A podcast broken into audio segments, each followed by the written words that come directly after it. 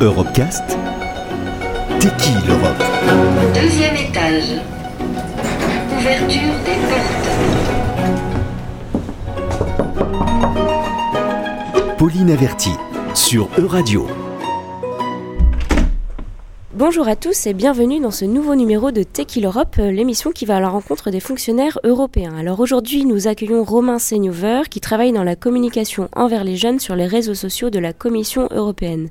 Romain Seignover, bonjour et merci d'être avec nous. Oui, bonjour. Euh, depuis le début de vos études et jusqu'à aujourd'hui, vous avez développé un intérêt pour la dimension culturelle au niveau européen. Vous êtes en effet membre de Europe is not dead, un site décalé sur les spécificités culturelles à travers l'Europe. Est-ce que vous pouvez justement euh, expliquer à nos auditeurs l'origine de cette passion pour la culture européenne? Ça a commencé un peu comme beaucoup de gens de notre âge par euh, Erasmus. J'ai passé deux ans en Allemagne et puis j'ai eu la chance aussi de passer ensuite un an en Espagne. Et là, je me suis rendu compte d'un peu la diversité culturelle foisonnante de, sujets qui ne traversent pas beaucoup les frontières. Euh, des amis m'expliquaient le conte de fées qu'ils écoutaient, qu'ils lisaient quand ils étaient jeunes. Euh, en Allemagne, c'est le Struwelpeter. Et, euh, et je connaissais pas du tout. Et c'est très connu en Allemagne. Je me suis dit, tiens, c'est marrant, ça ne traverse pas les frontières. Mais je me suis dit, c'est bizarre, nous, on a la chef de Monsieur Seguin et ils en avaient jamais entendu parler. Et du coup, j'ai commencé un peu comme ça à, ramasser ces trésors de culture, à, les mettre sous une forme de carte et à faire ce, petit tour européen à chaque fois sur un sujet un peu anecdotique. Les bonbons, les chansons à boire, les comptines. Euh, et donc voilà, essayer de montrer toute sa diversité culturelle euh, assez passionnante. Et aujourd'hui, est-ce que vous pouvez expliquer euh, en quoi consiste votre travail euh, au jour le jour dans cette unité réseaux sociaux de la Commission européenne? Oui, alors ça c'est ma partie professionnelle. Au jour le jour, je fais en sorte qu'on apporte le message euh, de l'institution et de le déjargoniser pour le mettre sur les réseaux sociaux pour que ça parle aux citoyens, que ça crée de l'engagement. Donc quels sont les bénéfices vraiment pour le citoyen de ce que fait euh, Bruxelles? Et en fait, ils sont très nombreux, ils ne sont pas tous connus. Et, euh, et c'est passionnant au jour le jour de raconter ces histoires pour, pour, pour les jeunes et moins jeunes d'ailleurs. Les réseaux sociaux sont pour tout le monde. Justement, on imagine que communiquer envers les jeunes est différent que pour le reste de la population. Concrètement, euh, comment on communique face à des jeunes Européens souvent euh, de plus en plus frileux à la politique? Alors, il n'y a pas de recette miracle, mais clairement, il faut déjà parler le, langage. Euh le langage des jeunes, qui veut dire déjargoniser aussi. On n'a pas besoin d'être ultra technique pour expliquer quels sont les bénéfices de l'action européenne. Euh, il y a aussi être à l'endroit où les jeunes euh, discutent. Donc on, on, innove en permanence en, en, allant évidemment sur Instagram, en faisant des stories, en réfléchissant à quelles sont les nouvelles tendances euh, des réseaux sociaux pour être à l'endroit où, euh, où sont les jeunes et discutent. Et on participe à la conversation en disant, eh ben, voilà, grâce à, grâce à l'Europe, vous pouvez euh, maintenant téléphoner partout en Europe et euh, payer le même prix que si vous étiez chez vous. On essaye tous les jours de se réinventer euh, pour euh, voilà, s'adapter aussi à notre public. Vous avez aussi publié euh, De qui se moque-t-on? Un tour d'Europe en 345 blagues. C'est un opus qui montre que les Européens se moquent entre eux. c'est assez rare de parler de l'Europe sous cet angle humoristique. Est-ce que vous pensez que cette approche est nécessaire pour apaiser certaines tensions et lier les différentes cultures européennes qui sont plutôt éclatées? Alors oui, je pense vraiment que l'humour, c'est le terrain qui n'a pas du tout été conquis euh, euh, dans, dans, dans, les livres et je me suis vraiment amusé à faire ce petit tour d'Europe. Ça a commencé à, je me suis dit, tiens, je suis français, en France, on connaît bien les blagues belges. Mais euh, j'ai des amis allemands qui me disent, ah ben nous, on fait des blagues sur notre pays, les, les Suédois font des blagues sur les Norvégiens et il y a toute une petite histoire dessous.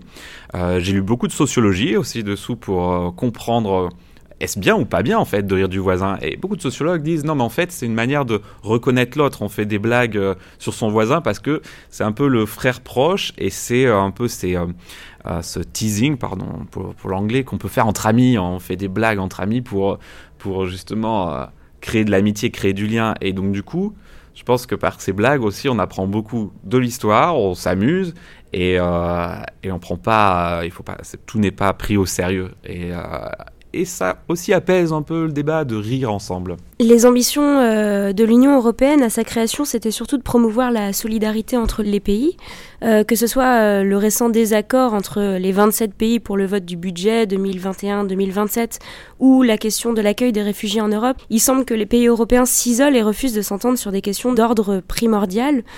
Est-ce que vous pensez que la promotion de la citoyenneté européenne peut permettre le renforcement d'une Europe unie? Alors oui, la citoyenneté européenne, c'est une des choses les, plus grandes qu'a fait euh, le traité de Maastricht où, euh, d'un coup on donne il y a des droits pour les citoyens de circulation, il y a des, euh, des possibilités ouvertes. la citoyenneté, elle s'est exprimée l'année dernière sur le vote aux élections européennes. Il y a eu une plus grande participation que les fois précédentes parce que finalement, c'est des sujets qui de plus en plus concerne tous les Européens. Les sujets qui sont traités à Bruxelles, l'environnement, euh, n'est plus un sujet qui peut se traiter au niveau national.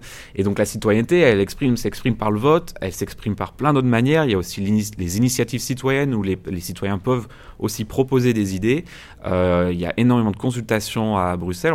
Peut-être pas toujours euh, conscience, mais euh, Bruxelles consulte énormément euh, les citoyens sur tout type de sujet.